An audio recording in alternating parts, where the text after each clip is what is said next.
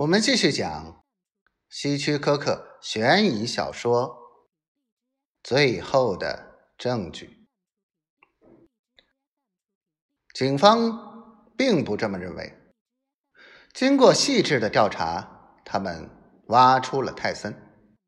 通过泰森，又顺藤摸瓜找到了诺玛。在泰森的公寓里，发现了一张诺玛写给泰森的破便条。便条没有提到提到具体的事儿，但他提到，在我们讨论过的重要的时刻。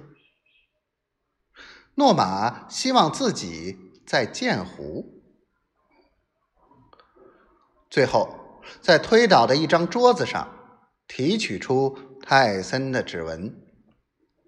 另外，在谋杀前一个小时，有人在靠近现场的地方看到过他。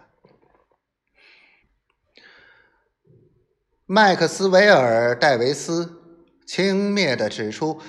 警方证据的漏洞，泰森的指纹当然会在客厅的桌子上。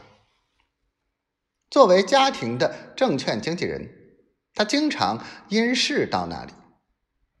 即使他主要是来看诺玛，那也并不意味着他就是凶手。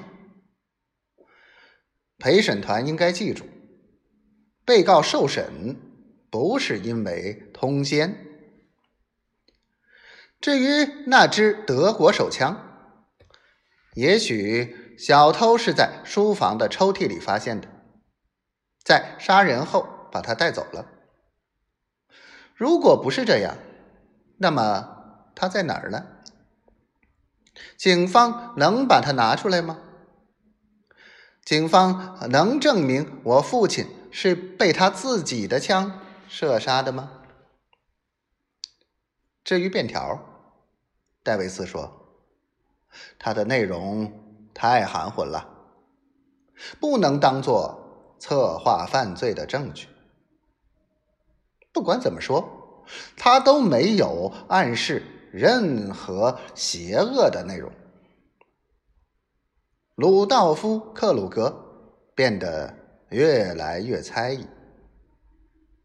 他去欧洲时。雇了一名侦探监视诺玛。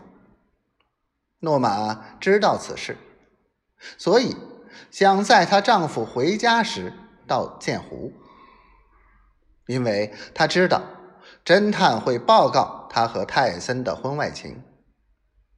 他感到害怕，这便是他在便条中所说的重要时刻。